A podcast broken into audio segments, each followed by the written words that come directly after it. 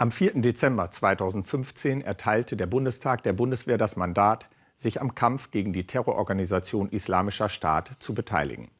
Seitdem unterstützt insbesondere die Luftwaffe die internationale Koalition gegen den IS mit Aufklärungsflugzeugen sowie einem Airbus zur Luftbetankung anderer Flugzeuge. Dreh- und Angelpunkt dieser Mission ist der NATO-Luftwaffenstützpunkt in Çilik im Süden der Türkei. Die durch den Bundestag im Juni verabschiedete Armenien-Resolution führte jedoch zu schweren politischen Spannungen zwischen Deutschland und dem NATO-Partner Türkei. In der Folge war es deutschen Parlamentariern von der türkischen Regierung untersagt worden, die Bundeswehrsoldaten vor Ort zu besuchen. Jetzt konnten Anfang Oktober nach Monaten erstmals wieder Bundestagsabgeordnete nach Incirlik reisen. Über die Umstände der Reise und die Eindrücke vor Ort spreche ich mit dem Leiter der Delegation, Herrn Professor Dr. Karl Lamas. Herzlich willkommen im Studio. Herr Vielen Lamas. Dank. Herr Lamas, wie haben Sie erfahren, dass es nun wieder möglich ist, die Bundeswehrsoldaten vor Ort besuchen zu können?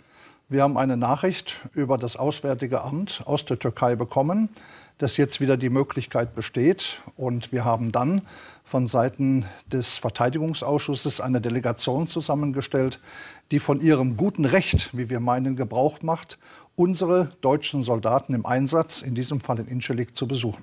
Sie sprechen von einem guten Recht. Warum ist es so besonders wichtig, dass die Bundestagsabgeordneten die Möglichkeit haben, die Soldaten vor Ort zu besuchen? Wir haben in Deutschland eine Parlamentsarmee und das heißt, dass nicht nur die Bundesregierung eine Entscheidung trifft, deutsche Soldaten in den Einsatz zu schicken, sondern jeder Einsatz muss vom Deutschen Bundestag aus bestätigt und ihm muss zugestimmt werden. Das gilt für den Einsatz als solchen, es gilt auch für eine Verlängerung oder eine Erweiterung des Mandats.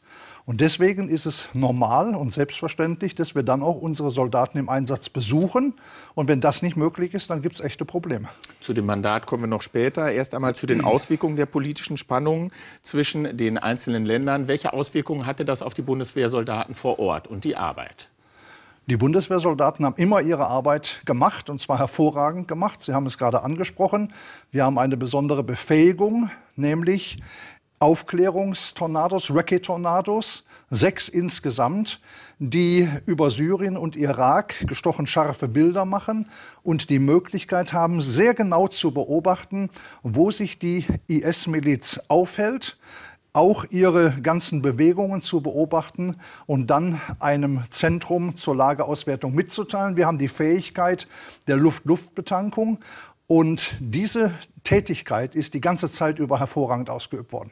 Sie greifen jetzt schon etwas vor zu der Qualität der äh, ähm, Aufklärung. Kritiker des Einsatzes halten die Aufklärungstechnik mit Tornados eigentlich für ungeeignet, IS-Kämpfer in kleinen Einheiten mit leichten Waffen inmitten der Bevölkerung beobachten zu können. Wie stehen Sie zu dieser Wir haben Kritik? einen anderen Eindruck. Wir haben uns ausgiebig informiert welche Fähigkeiten wir mit dem Recce Tornado haben. Und äh, uns wurde sehr überzeugend dargestellt, dass wir mit der Technik, die wir mit den Recce Tornados äh, vorweisen, der internationalen Koalition einen hervorragenden Dienst erweisen können. Das Mandat wird auch passgenau umgesetzt, sodass wir von der Auftragserfüllung der deutschen Soldaten einen sehr positiven Eindruck haben.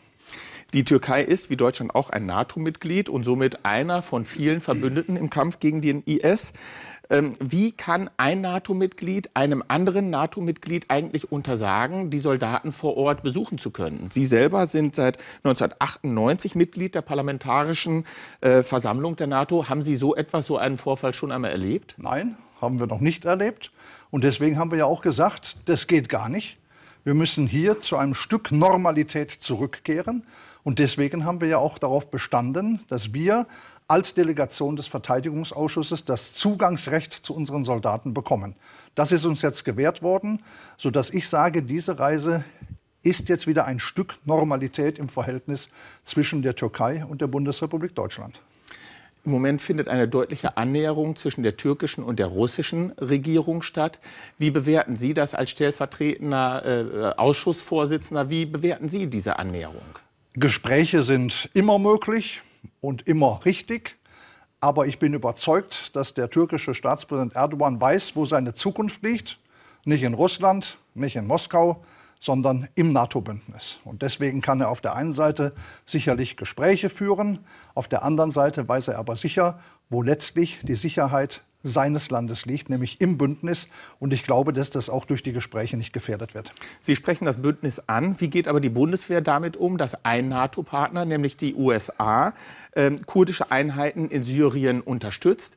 Der andere NATO-Partner, die Türkei, eben diese kurdischen Milizen bekämpft und aktuell wieder enorm bombardiert hat. Das Wie positioniert sich da die Bundeswehr? Ja, das ist sicherlich äh, ein Problem, das auf der politischen Ebene diskutiert werden muss.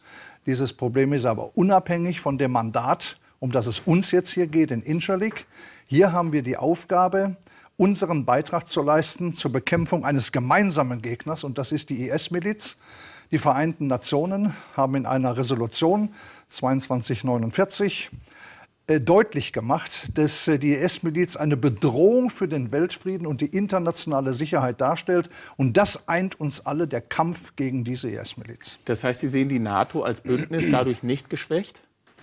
Ich sehe die NATO dadurch nicht geschwächt, sondern gestärkt, wenn wir im Kampf gegen den gemeinsamen Gegner IS-Miliz zusammenstehen. Das ist wichtig, das ist eine klare Botschaft und an die halten wir uns.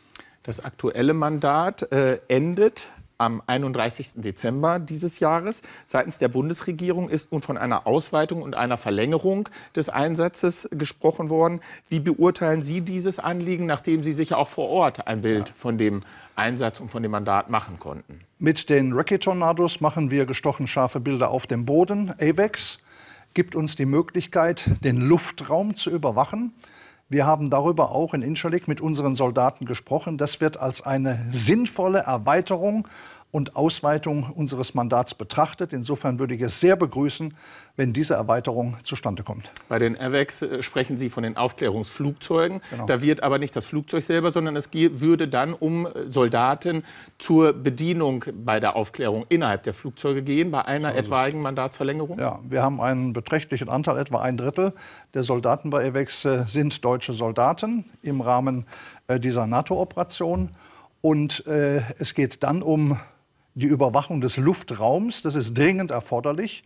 Und ich sage es nochmal, das ist dann eine sinnvolle Bereicherung und Erweiterung der Mission, die wir jetzt schon erfüllen. Sehen das alle ähm, Delegations- und Ausschussmitglieder, haben diesen Eindruck nach dem Besuch vor Ort, was eine etwaige Erweiterung und Ausweitung des Mandats angeht? Ich kann hier nicht für alle sprechen. Die Delegation bestand ja aus Mitgliedern der CSU, der CDU, der SPD, den Grünen. Ich spreche Sie aber natürlich auch als stellvertretenden Vorsitzenden ja, des Ausschusses ich an. Ich bin mir nicht sicher, ob alle dem zustimmen. Das glaube ich eher nicht. Mhm. Aber eine große Mehrheit, davon bin ich überzeugt. Sie sprechen es selber an, es muss dem zugestimmt werden. Also die Regierung entschließt das natürlich nicht. Das Ganze muss durchs Parlament, so durch ja. den Bundestag. Ja.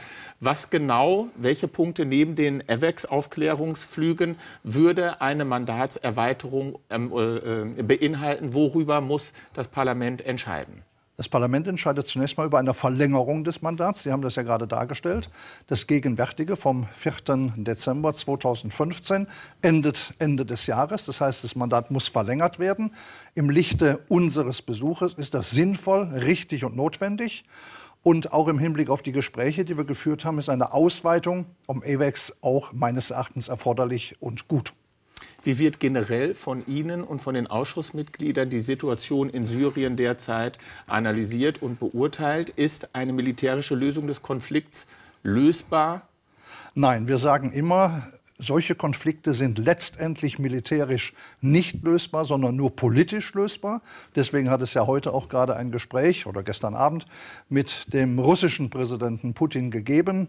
Da ist man jetzt noch nicht so schrecklich weit gekommen. Aber wichtig ist, dass wir den politischen Druck aufrechterhalten. Letztlich kann es nur um eine politische Lösung gehen und daran arbeiten wir. Das heißt aber, um eine politische Lösung zu erlangen, sehen Sie den Einsatz als sinnvoll und auch eine etwaige Ausweitung Verlängerung und Verlängerung. Auf jeden Fall. Hier geht es ja um den Einsatz gegen die IS-Miliz. Ich sage es nochmal, eine Bedrohung für die Menschheit, die ja aus diesem Raum Irak, Syrien heraus bis in unsere Länder hineinwirkt. Und deswegen muss man ihren Operationsboden praktisch beseitigen, ihren Operationsradius einschränken und gemeinsam gegen sie kämpfen. Wann wird sich der Bundestag voraussichtlich mit diesem Thema beschäftigen müssen? Das beginnt jetzt und äh, wir werden bis Ende des Jahres eine Entscheidung im Deutschen Bundestag treffen. Wir werden das interessiert weiterhin verfolgen. Ich bedanke mich für Ihr Kommen. Sehr gerne. Das war unsere Sendung im Interview. Vielen Dank für Ihr Interesse und auf Wiedersehen.